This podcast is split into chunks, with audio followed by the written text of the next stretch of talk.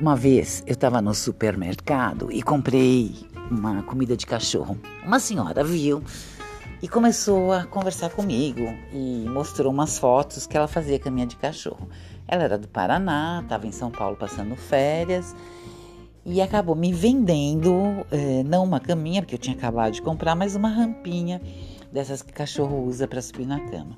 Eu comprei, ela entregou e depois eu fiquei pensando, nossa, como ela é proativa, né? Ela viu uma oportunidade, me viu como cliente e na hora vendeu o produto dela numa fila de supermercado.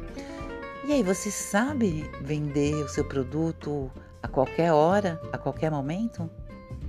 Conta pra gente.